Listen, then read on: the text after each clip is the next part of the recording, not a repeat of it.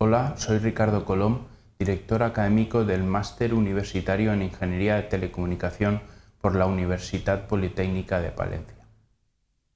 Actualmente, las competencias para el ejercicio profesional de la ingeniería de telecomunicación se adquieren a través de la titulación de Máster Universitario en Ingeniería de Telecomunicación. La ingeniería de telecomunicación se encarga de abordar los aspectos tecnológicos relativos al tratamiento, la transmisión y la recepción de la información.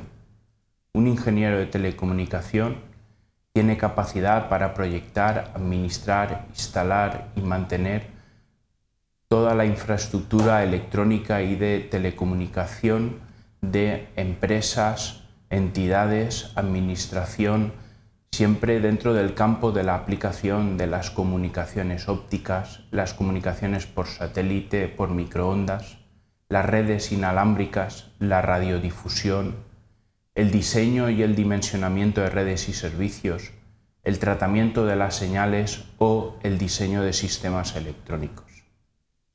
La Escuela Técnica de Ingenieros de Telecomunicación de la Universidad Politécnica de Valencia Lleva más de 25 años formando profesionales en el ámbito de la ingeniería de las telecomunicaciones.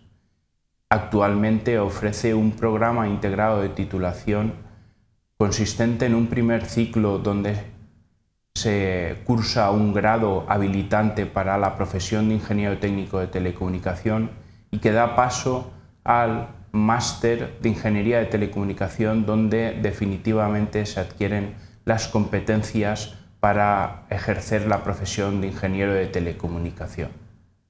El máster tiene una estructura basada en dos cursos de 60 créditos cada uno de ellos.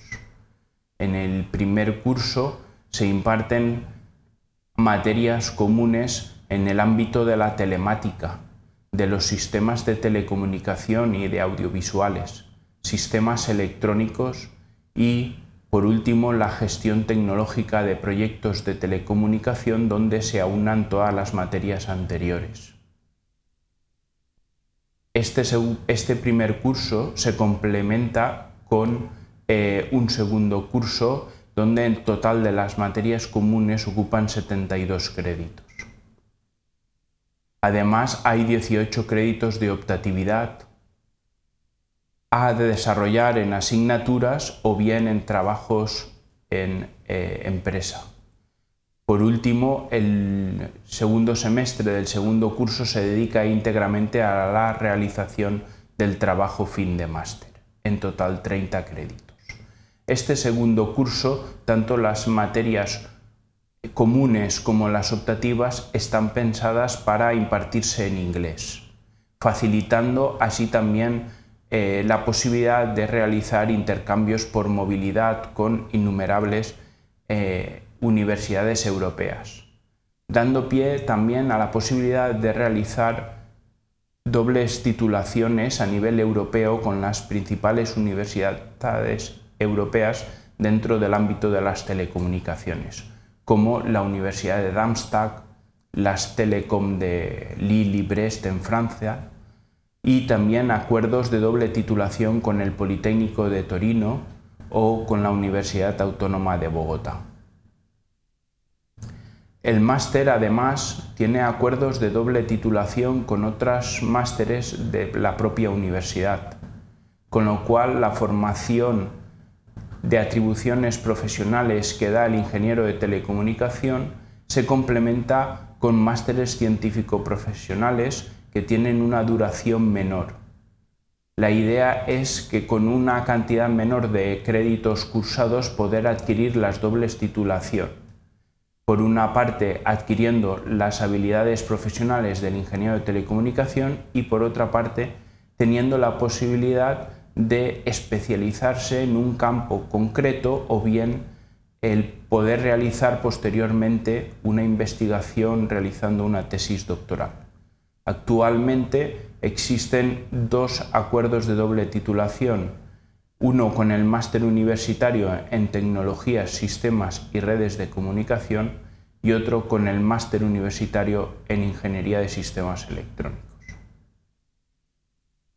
El proceso de admisión en el máster de Ingeniería de Telecomunicación implica que el alumno debe tener un título de grado previamente. La admisión se realiza en función de la calificación media del expediente académico del grado de acceso y un coeficiente de adecuación en función del grado de referencia.